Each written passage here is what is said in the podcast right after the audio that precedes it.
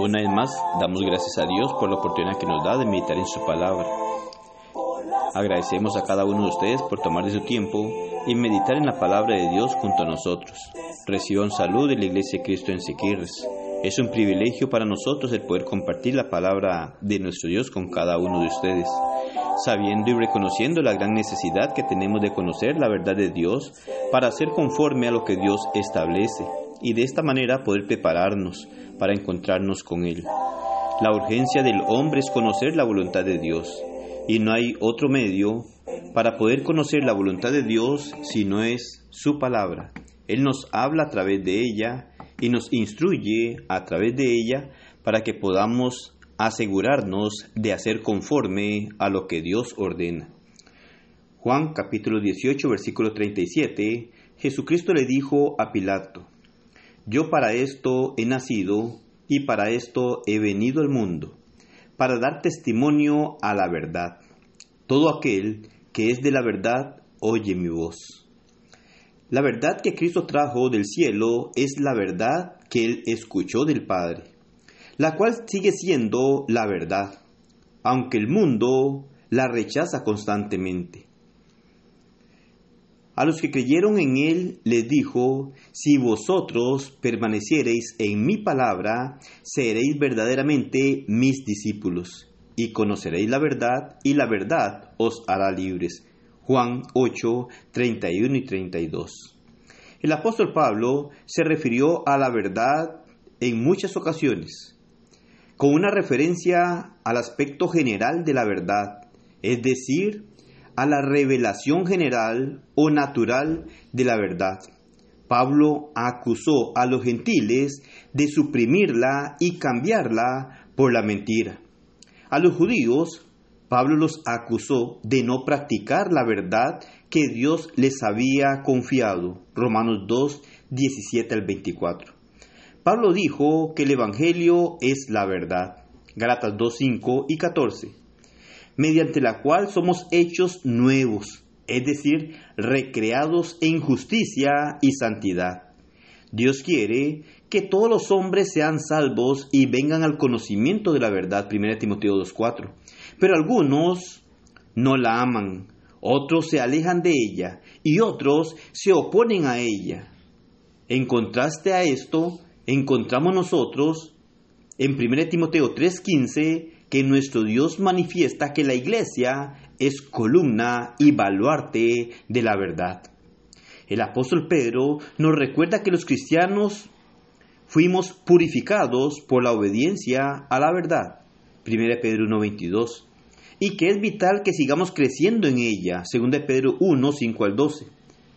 Al mismo tiempo, Pedro advirtió contra los falsos maestros, cuya influencia hace que el camino de la verdad sea difamado, 2 Pedro 2, 2. Ocurre en nuestro tiempo. Muchas personas cuando le llevamos la palabra de nuestro Dios, llegan a rechazarla. Y llegan a rechazarla porque han vivido y han mirado muchas cosas que aquellos falsos maestros han hecho, tomando la misma palabra de nuestro Dios como una fuente de ganancia y llegando a tergiversar las normas que Dios ha establecido. El apóstol Juan enfatizó la importancia de vivir la verdad. Habló de caminar en la verdad, desde Juan 3, 3 y 4. Así es como sabemos que somos de la verdad. 1 Juan 3, 18 y 19. Por el contrario, si decimos que tenemos comunión con Él y andamos en tinieblas, mentimos y no practicamos la verdad. 1 Juan 1.6.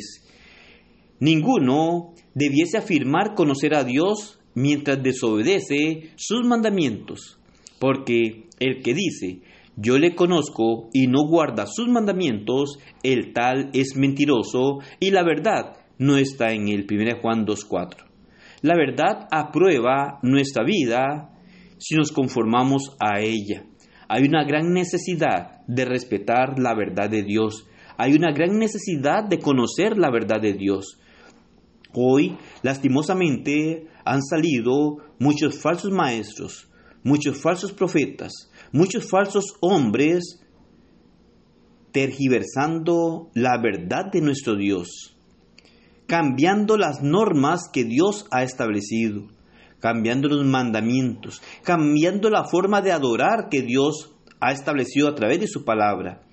Y esto es lo que nos dice Juan en su primera carta, que si decimos yo le conozco y no guarda sus mandamientos, el tal es mentiroso y la verdad no está en él. Para que la verdad esté en nosotros, debemos de hacer conforme a lo que Dios establece a través de su palabra.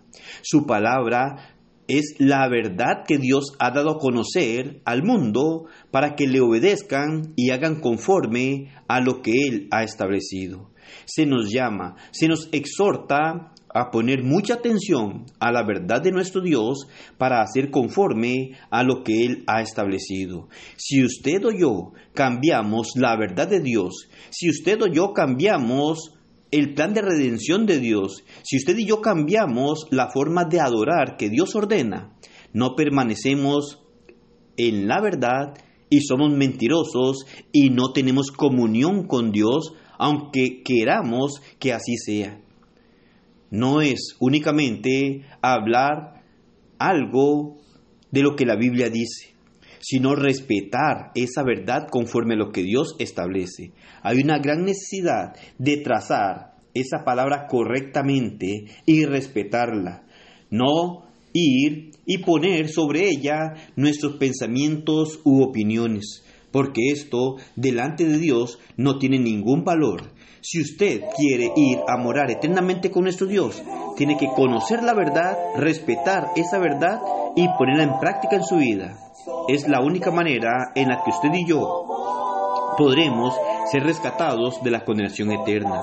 Es lo único que usted y yo podemos hacer para poder estar bien con nuestro Dios y tener la seguridad de ir a morar eternamente con Él. Que el Señor nos ayude para respetar su verdad, para conocerla y ponerla en práctica en nuestra vida, para honrarlo y glorificarlo como solo Él lo merece y para tener la seguridad de ir a morar eternamente con Él.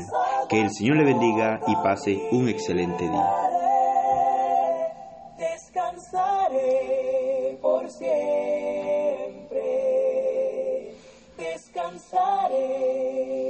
descansaré por siempre.